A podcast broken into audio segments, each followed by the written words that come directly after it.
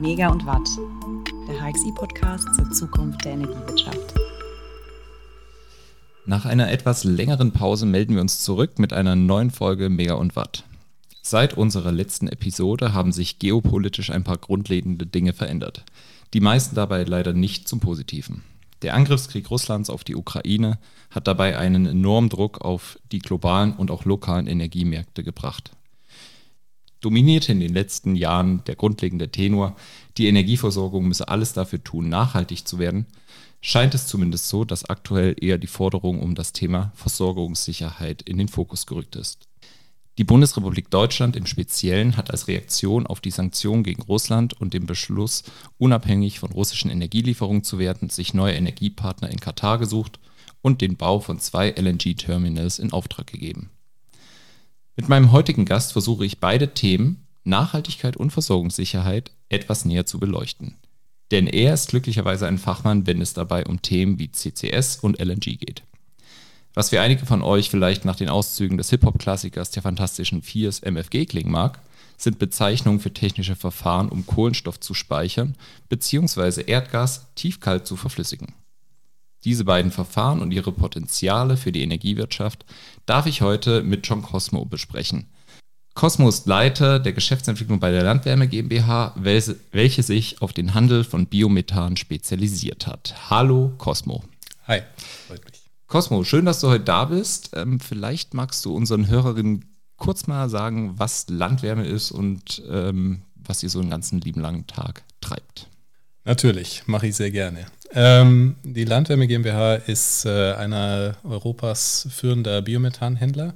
Das heißt, äh, wir beliefern hunderte Energieversorgungsunternehmen, Stadtwerke etc. mit äh, dem grünen Brass Biomethan um dann daraus eben Strom, Wärme äh, zu erzeugen oder es auch im Kraftstoffmarkt einzusetzen. Ähm, neben dieser reinen Händler- oder Liefertätigkeit ähm, unterstützen wir eben unsere Kunden entlang der gesamten Wertschöpfungskette. Das heißt ähm, Biomethanerzeugung und Vermarktung, aber auch Thema THG-Minderungsquoten in Deutschland und natürlich hier unser Thema heute Bio-LNG, Verflüssigung von Biomethan, aber auch äh, Carbon Capture and Storage, CCS. Danke, damit hast du meiner zweiten Frage schon vorgegriffen. Ich wollte nämlich gerade fragen, was verbirgt sich hinter diesen beiden Begriffen? ähm, kannst du vielleicht zu den, äh, zum Begriff LNG nochmal kurz was sagen, ähm, was genau man darunter verstehen kann? Du hast es ja vorhin in der Anmoderation schon gesagt, äh, letztlich ist es tiefkaltes oder hochkaltes äh, Gas. Das heißt, wenn ähm, man es äh, kalt macht dieses Gas flüssig, wird es flüssig, sind dann etwa bei minus 160 äh, Grad äh, in dieser flüssigen Form. Das heißt, es ist Liquefied Natural Gas, bedeutet diese Abkürzung. Und ähm, ist am Schluss dann äh, einfach nur ein Modus, um die Energiedichte in Bezug auf das Volumen zu erhöhen. Das heißt, man kann in einem geringeren Volumen sehr viel mehr Energie speichern. Mhm. Und ist das jetzt eine neue Erfindung oder gibt es das schon länger?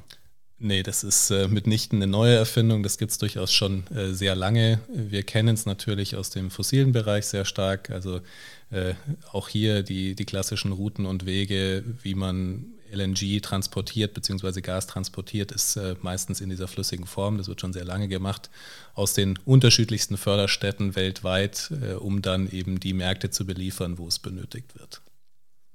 Okay, und äh, CCS?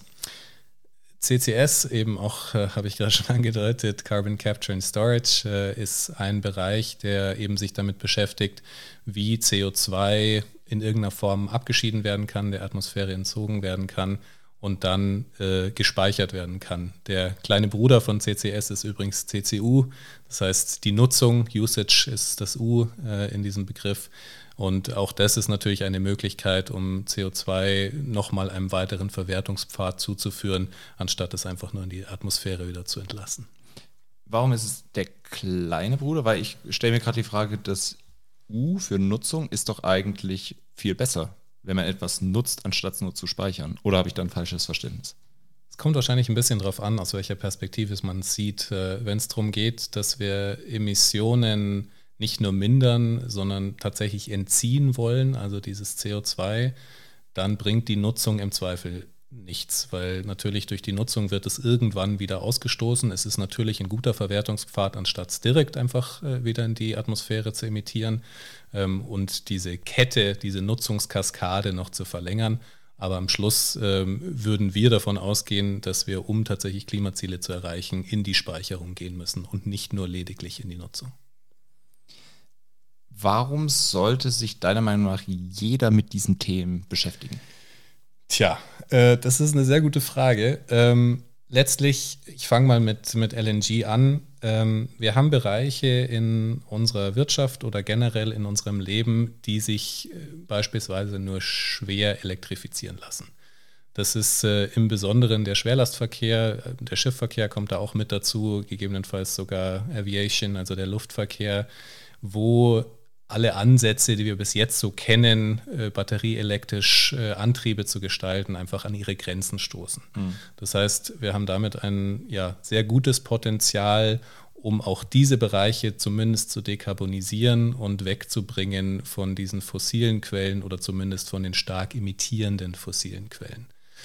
Und ähm, dementsprechend sind wir der Auffassung, und das wird ja jetzt auch schon wahrgenommen, also nicht nur aufgrund äh, der Versorgungsengpässe und äh, dem von dir angesprochenen äh, Krieg in der Ukraine und dem, der Energiekrise, ähm, dass LNG ein Bereich ist, um den wir uns kümmern müssen, der eben in einigen Teilen Vorteile bietet und um den es auch tatsächlich keinen Weg drumherum geht bis zu einem gewissen Grad. Mhm. Und CCS, äh, eben das Thema, warum sollte man sich damit beschäftigen, ist ganz klassisch aus dem Bereich raus, dass wir ähm, nicht in der Lage sein werden, unsere Emissionen äh, ja zumindest umzudrehen. Also wir, wir versuchen ja jetzt gerade mit äh, allen Mitteln Emissionen zu reduzieren. Das heißt, das, was an Ausstoß aktiv da ist, so gering wie möglich zu halten, um Klimaziele zu erreichen. Das, worauf sich die Weltgemeinschaft so eingelassen hat. Aber es ist ja schon einiges an CO2 da in der Atmosphäre aus äh, den vergangenen Jahrhunderten einerseits und andererseits eben gibt es Bereiche, die sich so sehr schwer nur dekarbonisieren oder defossilisieren lassen. Mhm. Und für diese Thematik brauchen wir eben die Möglichkeit, Emissionen wieder geologisch oder anderweitig langfristig vielleicht sogar für immer zu speichern. Und dementsprechend ist es eben auch ein brennendes Thema, was sich ganz gut eben auch mit dem Thema LNG zusammenbringen lässt, äh, wie wir vielleicht später noch ein bisschen genauer ähm, diskutieren können. Absolut.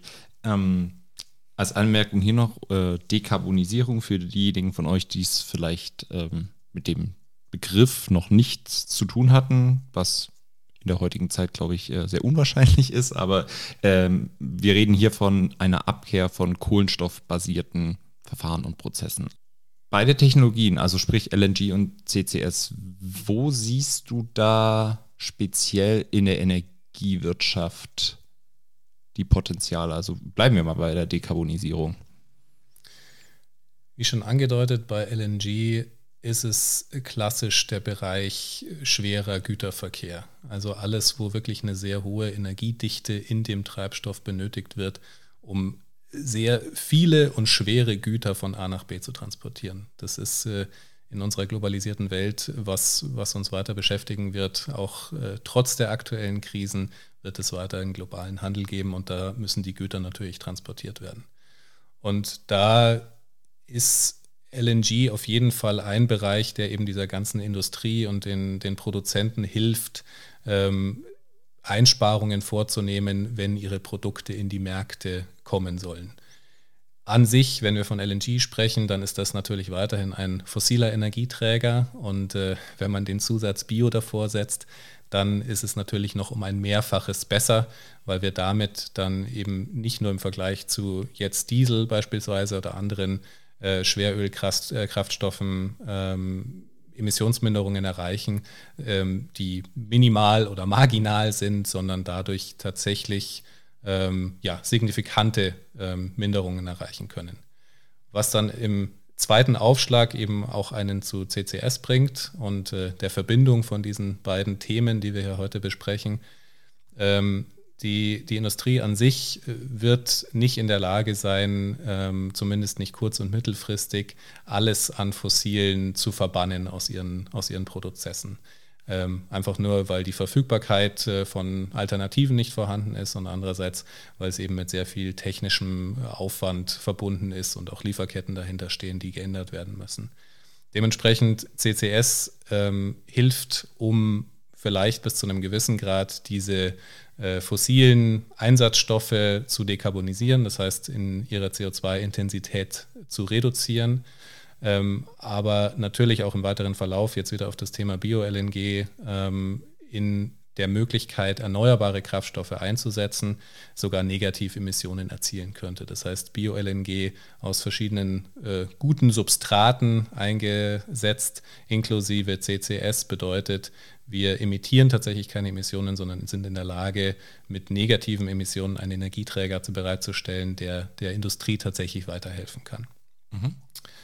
Ja, also das äh, würde ich sagen, sind so die, sind so die zwei äh, hauptsächlichen Ansatzpunkte, warum äh, eben die Industrie sich auf diese Themen konzentrieren sollte und damit auch weitermachen. Was ist deine Meinung zu den ähm, Aussagen der Umweltschutzbehörden oder Verbände waren es, glaube ich, ähm, mit dem Bau der beiden LNG-Terminals in Norddeutschland, die ja jetzt äh, stark forciert wurden, auch von der Bundesrepublik, um quasi da auch in Deutschland zwei Flüssiggas- oder Verflüssigungsterminals zu haben. Ähm, wo von Seiten der Umweltverbände gesagt wurde, das wurde nicht ausreichend geprüft und wir sehen hier große Bedenken. Da sind wir ja so ein bisschen in diesem Spannungsfeld, wie ich es auch vorhin versucht habe anzumoderieren, Versorgungssicherheit und Nachhaltigkeit.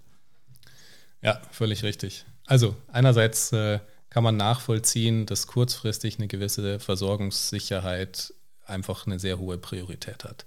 Wir sind nicht in der Lage, uns im Moment 100 Prozent aus einheimischen erneuerbaren Quellen äh, zu versorgen.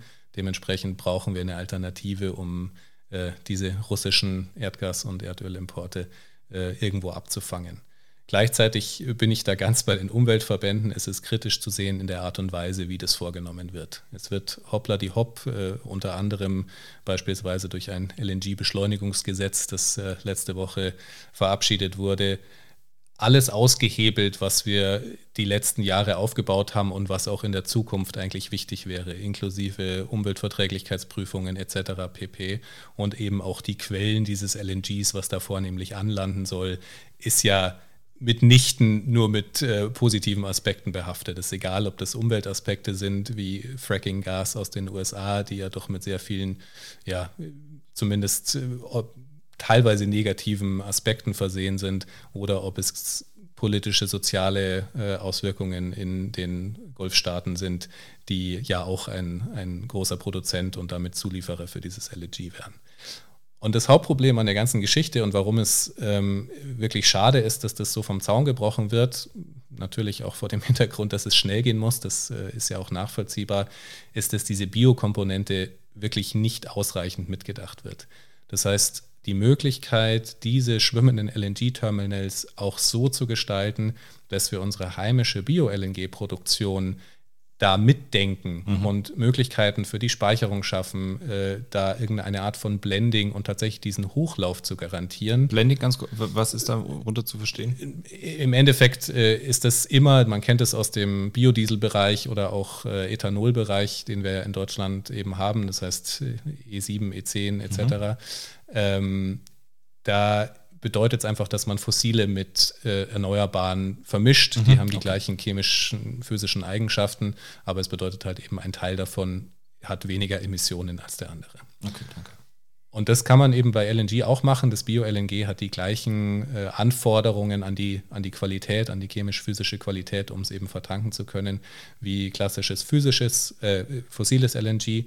Und ähm, da Möglichkeiten zu schaffen, das überhaupt zu machen. Also eben Lieferketten äh, insofern zu entlasten, dass man Terminals hat, die auch, wir nennen es bio-ready sind, mhm. ähm, wäre durchaus vorteilhaft. Das ist oftmals mit sehr wenig Aufwand verbunden. Das bedeutet vielfach, dass es einfach neben dem Anlanden auf See auch Möglichkeiten gibt, über den Landweg in dieses Terminal zu liefern. Das heißt auch LKWs, Schiene etc. Ähm, da anlanden können gleichzeitig natürlich auch wieder entnehmen können. Auch Regasifizierung äh, ist in dem Bereich eine, eine, interessante Komponente. Das heißt, wenn Bio-LNG in flüssiger Form, weil auch leichter transportierbar teilweise, wenn es kein Erdgasnetz in diesem Terminal landet, könnte man es über Regasifizierung wieder in das äh, europäische oder deutsche Erdgasnetz einspeisen. Mhm. Und auch da wäre eine Bio-Readiness äh, sehr hilfreich. Wurde leider versäumt bis jetzt. Möglicherweise ziehen sie noch nach. Ja, wollte gerade sagen, interessant, äh, wenn man bedenkt, aus welcher ähm, politischen Partei ähm, der unser ähm, Bundeswirtschaftsminister da kommt. Also vielleicht auch ein Zeichen von äh, guter Arbeit von Lobbyisten. Wer weiß. Hypothese an. Könnte man so in den Raum werfen, ja. man will natürlich niemandem was unterstellen. Nein, man, man möchte es hier, und wir vor allen Dingen in dem Podcast wollen es überhaupt nicht, aber wir sind ja dafür da, um auch mal eine Hypothese aufzustellen. Ähm, könnte man dann deiner Meinung nach überspitzt das auch so ein bisschen formulieren, CCS ist der Treiber der Nachhaltigkeit und LNG ist der Treiber für die Versorgungssicherheit? Ich würde es nicht, ich nicht 100 äh, voneinander trennen. Also ähm, bis zu einem gewissen Grad ähm, ist der Ansatz von CCS, zumindest so wie wir ihn sehen und wie er unseres Erachtens nach gedacht werden sollte, dass man irgendeinen Mehrwert generiert. Also theoretisch könnte man ja mit äh, Direct Air Capture, sprich der Entnahme aus der Luft von CO2, auch einfach die Emissionen mindern. Das verbraucht aber sehr viel Energie, ist extrem teuer und man hat außer dem CO2 keinen großartigen Mehrwert. Die Verbindung aus Bio-LNG mit beispielsweise CCS liefert eben den Mehrwert, dass wir einen Energieträger haben, den wir natürlich dann auch noch einsetzen können für die Bereiche, wie schon gesagt, wo anderweitig vielleicht eine Elektrifizierung oder erneuerbaren Verwendung nicht so leicht möglich ist mhm. und gleichzeitig dann eben diese Negativemissionen generieren können. Also das heißt, in der Verbindung äh, das zu sehen, ist, ist, glaube ich, sinniger. Und wenn du von Nachhaltigkeit sprichst und Versorgungssicherheit, dann glaube ich, muss man doch beides zusammendenken. Und am nachhaltigsten ist ja tatsächlich auch das, was allumfassend äh, uns weiterbringt und nachhaltig ist und dementsprechend auch unsere Wirtschaft in irgendeiner Form am Laufen hält, ähm, wofür eben der Energieträger an sich ja auch notwendig ist. Absolut. Und ich ähm, habe in Vorbereitung des Podcasts nur, also ist ja irgendwie immer auch so äh, sehr bezeichnend. Man gibt Schlagworte ein und das Erste, was einem Google ausspuckt, sind eigentlich so Negativaspekte. Also nicht die Vorteile, sondern die Nachteile. Deswegen versuche ich jetzt hier auch bewusst etwas äh, ähm, provokante Fragen zu stellen. Aber man könnte jetzt beim Thema CCS auch sagen, das ist eigentlich das Einfallstor für Unternehmen, gar nicht sich darüber nachzudenken, wie jetzt meine energieintensiven Prozesse ähm, ausgestaltet sind, sondern ich belasse die Prozesse so und verwende dieses Verfahren. Damit bin ich dekarbonisiert als Unternehmen. Läuft es so oder gibt es da einen Haken? Also so sollte es nicht laufen, sagen wir mal so. Das äh, wäre tatsächlich einfach der völlig falsche Weg. Wenn wir den Weg einschlagen, und du hast völlig recht, es ist äh, durchaus denkbar, dass das, dass das so passiert, wenn die Rahmenbedingungen nicht so ausgestaltet sind, dass es eben verhindert wird. Dann könnte es bedeuten, dass äh, Schwerindustrie diejenigen, die wirklich hohen, hohe CO2-Emissionen und generell Treibhausgasemissionen haben, das als billige Ausrede verwenden, genauso weiterzumachen wie davor und sagen, ist doch kein Problem, wir können es ja speichern. Das ist absolut nicht nachhaltig und widerspricht auch allem, was wir uns so vorstellen äh, in Visionen zu, hin zu einer eben optimierten Produktion äh, und generell einer optimierten nachhaltigen Wirtschaft. Dementsprechend eben sind wir der Auffassung, äh, dass die Rahmenbedingungen so gestaltet werden müssen, dass ähm, man zunächst mal auf echte Negativemissionen schaut. Also ich habe schon gesagt, äh, ein Bioenergieträger wie LNG beispielsweise kann Negativemissionen generieren. Das heißt, mhm. es geht nicht nur darum, äh, die Emissionen zu reduzieren oberhalb der Grenze Null, sondern es geht in den negativen Bereich. Und ähm, wenn man es so ausgestaltet, dass vorhandene Speicherkapazitäten beispielsweise zunächst für diese Art der Reduktion reserviert sind oder zumindest ein bestimmter Teil dafür reduziert, mhm. dann ähm, geht das vermutlich in den richtigen Weg, weil dann wird nämlich geschaut, wie in der Industrie eben doch mehr Erneuerbare eingesetzt werden kann, wie Produktionsprozesse optimiert werden können, Effizienzen äh, erhöht werden können und so weiter. Eben weil wenn man das nicht macht und darauf setzt, äh, dass man einfach CO2 speichert, dann ja, sind wir eigentlich in, in einem Modus, der genauso weiterläuft wie bisher, mit natürlich der, dem gewissen Vorteil, dass wir schon Emissionen reduzieren, aber langfristig, es gibt auch nicht unendlich Speicherkapazitäten etc. Mhm. Das heißt, man muss einfach schauen, was denkt man zuerst und was ist wirklich wichtig und wo können wir anderweitig agieren. Ja, das stimmt.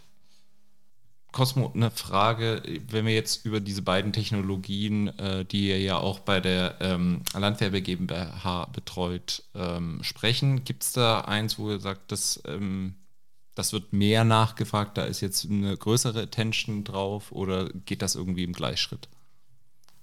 Also zunächst mal ist beides eine sehr natürliche Erweiterung unseres Produkts. Äh, LNG, Bio-LNG ist letztlich verflüssigtes Biomethan. Insofern äh, kann, man, kann man da sagen, das wird nachgefragt, es äh, steigt auch äh, das Interesse. Jetzt hatten wir vielleicht so einen kleinen Dämpfer, beziehungsweise die ganze Industrie hat einen kleinen Dämpfer durch diese sehr hohen Erdgaspreise, mhm. was natürlich auch LNG und die Preise extrem in die Höhe treibt und all die Vorteile, die sich daraus ergeben, dann bis zum gewissen Grad wirtschaftlich zumindest zunichte gemacht wurden. Ähm, CCS ist auch eben natürliche Erweiterung. Man muss sich das so vorstellen, die Biogasaufbereitung hin zu Biomethan ist letztlich genau das. Man spaltet Methan von CO2. Und dementsprechend ist es in dem Produktionsprozess schon von jeher integriert. Es wird nur bis jetzt nicht genutzt oder gespeichert, dieses CO2, sondern es wird vielfach einfach wieder in die Atmosphäre entlassen. Ja? Mhm. Es ist äh, trotzdem vorteilhafter natürlich als einen fossilen Energieträger zu, nennen, äh, zu nehmen, aber nichtsdestotrotz kann man da schon noch mehr machen.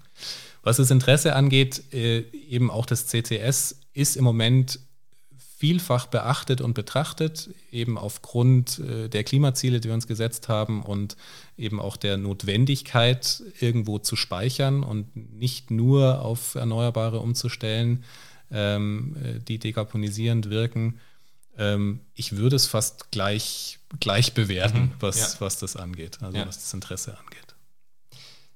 Was stimmt dich zuversichtlich, dass wir in, ich nehme jetzt mal mittlere, lange Frist wollte ich jetzt schon sagen, aber nehmen wir einfach mal in, dass wir in bis 2040, da sind ja auch die Dekarbonisierungsziele, dass LNG und CCS da ein, ähm, einen signifikanten Stellhebel gehabt haben. Zuversichtlich stimmt mich einerseits äh, dieser Zwang, den wir gerade haben. Ähm, wir müssen uns mit diesen Themen auseinandersetzen. Wir mussten das bereits vor dieser gerade herrschenden Energie Energiekrise und äh, dem Krieg in der Ukraine. Ähm, wir müssen, mussten das eben aufgrund äh, der schon damals ambitioniert gesetzten Klimaziele. Ähm, dementsprechend die Grundsteine waren gelegt und jetzt, glaube ich, kriegt das Ganze nochmal Aufwind. Wir sind in einer Situation, in, in der eben ein ähm, weitermachen wie bisher absolut keine Option mehr ist. Und zwar eben nicht nur aus dem Aspekt äh, Klimaziele und äh, THG-Missionen, sondern insbesondere eben auch aus dem Aspekt Versorgungssicherheit und damit bis zu einem gewissen Grad äh, dieser einheimischen Produktion.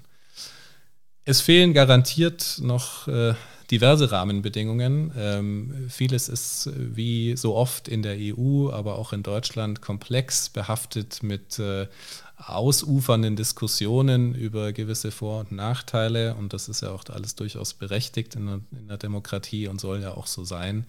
Ähm, aber ich vermute, dass wenn wir das alles bis 2040 schaffen wollen, dann braucht es dann bisschen mehr Drive. Also wir müssen tatsächlich äh, uns äh, ja, an der Nase packen und, und versuchen, das nicht erst in zehn Jahren auf die, auf die Reihe zu kriegen, sondern wir müssen das tatsächlich die nächsten Jahre schaffen. Und wie es so oft ist äh, im Bereich Erneuerbare oder generell auch neue Technologien und Optionen, wenn die Rahmenbedingungen nicht stimmen, die politischen Rahmenbedingungen, die rechtlichen Rahmenbedingungen, dann passiert nichts. Aus, äh, aus reinem äh, ja, Altruismus äh, wird, wird keine Industrie, wird niemand äh, durch ja, diese Anreize, die fehlen, vielleicht sagen, ja, lass uns das einfach mal machen. Das ist eher unwahrscheinlich. Das hat bisher nicht so gut geklappt. Das wird vermutlich in Zukunft auch nicht so gut klappen. Das hat auch bei mir in der Schule schon damals nicht so gut geklappt. Die besten Lernphasen waren immer kurz vor Prüfung. Leider. Es ist, ja, so gebe ich dir, ja, genau, so ist wahrscheinlich ein Stück weit der Mensch. Aber deswegen ist es ja eben auch wichtig, wie du schon gesagt hast, dass das System auch entsprechend ausgerichtet werden muss und ähm, man äh, vielleicht zu positiven Nachahmeffekten kommt. Äh, was mich zu meiner Frage noch bringt, wenn ich jetzt, ich nehme jetzt mal prototypisch einen äh, Geschäftsführenden ähm, eines Energieversorgungsunternehmens, der sich dem Thema LNG und CCS jetzt äh, nähern möchte, welch, hast du da irgendeinen Tipp für denjenigen, die Person, wie er sich da am besten der Sache angeht, weil er sagt, hey, ich habe den Podcast gehört mit Cosmo, Mega und Watt und der hat gesagt, ich muss jetzt echt in den nächsten zehn Jahren richtig Drive drauf bekommen, dass wir bis 240 das schaffen. Zunächst mal äh, könnte ich flapsig sagen, er soll sich mal mit uns in Verbindung setzen, mit der Landwärme. Verlinken wir natürlich auch. äh, ansonsten, glaube ich, gibt es im Moment sehr viele Möglichkeiten, sich dem Thema zu nähern. Es ist äh, in der breiten Medienlandschaft angekommen bis zu einem gewissen Grad.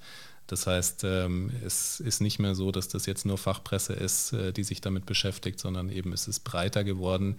Ähm, es passiert einiges auf äh, regulatorischer Ebene, auf EU-Ebene, natürlich dann auch auf nationaler Ebene.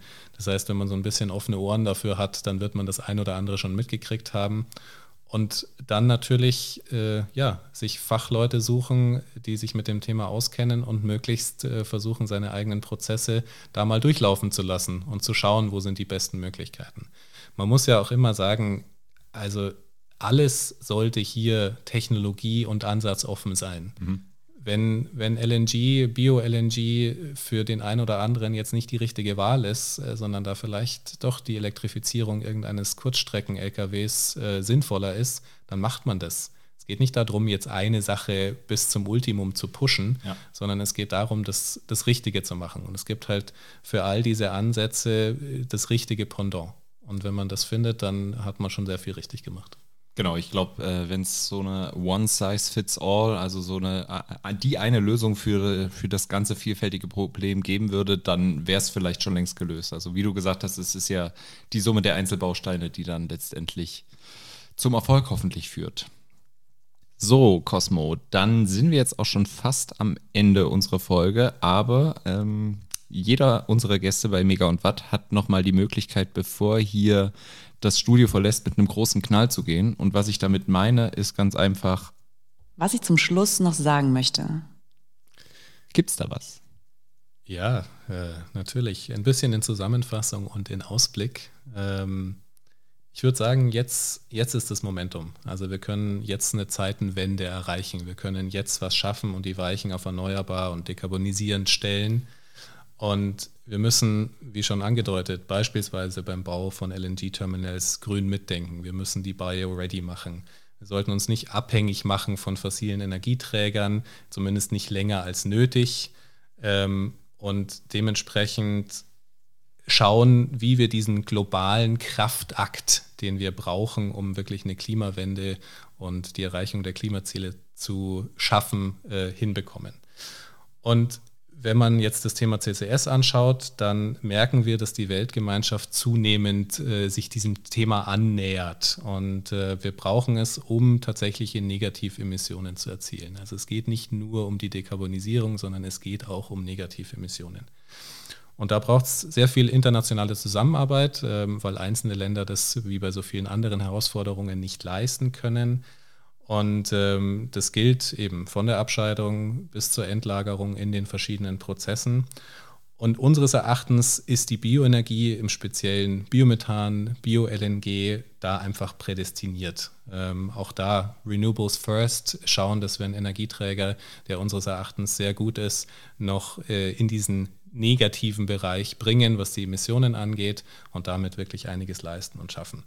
Und wir bei der Landwärme versuchen das halt voranzutreiben in unserer Rolle als Biomethanhändler. Ja, ähm, wir versuchen sowohl Bio-LNG äh, zu produzieren, um einen zukunftsfähigen Kraftstoff zu haben und gleichzeitig eben dieses riesige Potenzial an Negativemissionen zu heben äh, in diesem ganzen Prozess. Und das versuchen wir, indem wir die Politik ein bisschen in die Richtung treiben. Ja, also wir versuchen das aktiv mitzugestalten. Ähm, teilweise auch mit etwas härteren Bandagen. Ja, das äh, darf dann auch mal ein rechtliches Vorgehen sein. Aber das braucht es, um diese ganzen Märkte zukunftsfähig zu gestalten. Und das ist am Schluss ja das Ziel. Wir brauchen funktionierende Märkte, auch eben in dem Bereich Energiewirtschaft, die nachhaltig sind, die negative Emissionen erzeugen und hoffentlich unsere Ziele erreichbar machen. Die genau ein, ein nicht unsignifikanten äh, Teil dazu beitragen, dass wir 2040 uns dann hier wiedersehen und sagen, dass wir so auf 100% erneuerbare Energien ähm, gelandet sind. Genau. Ähm, vielen herzlichen Dank, Cosmo. Äh, jetzt haben wir in der letzten Zeit viel über viel im positiven Sinne über negativ gesprochen, könnte man meinen. In äh, unserer nächsten Folge ähm, versuchen wir das Thema positiv auch wieder aufzugreifen. Da geht es nämlich dann darum, wie ich als Sozialunternehmer in der Energiewirtschaft ähm, Fuß fassen kann und welchen Gast ich da äh, bei mir im Studio begrüßen darf, das äh, werdet ihr dann beim nächsten Mal erfahren. Deswegen ganz recht herzlichen Dank, äh, Cosmo, dass du heute da warst und viel Erfolg bei dir und der Landwärme. Vielen Dank auch. Schön hier zu sein. Mega und Watt, der HXI-Podcast zur Zukunft der Energiewirtschaft.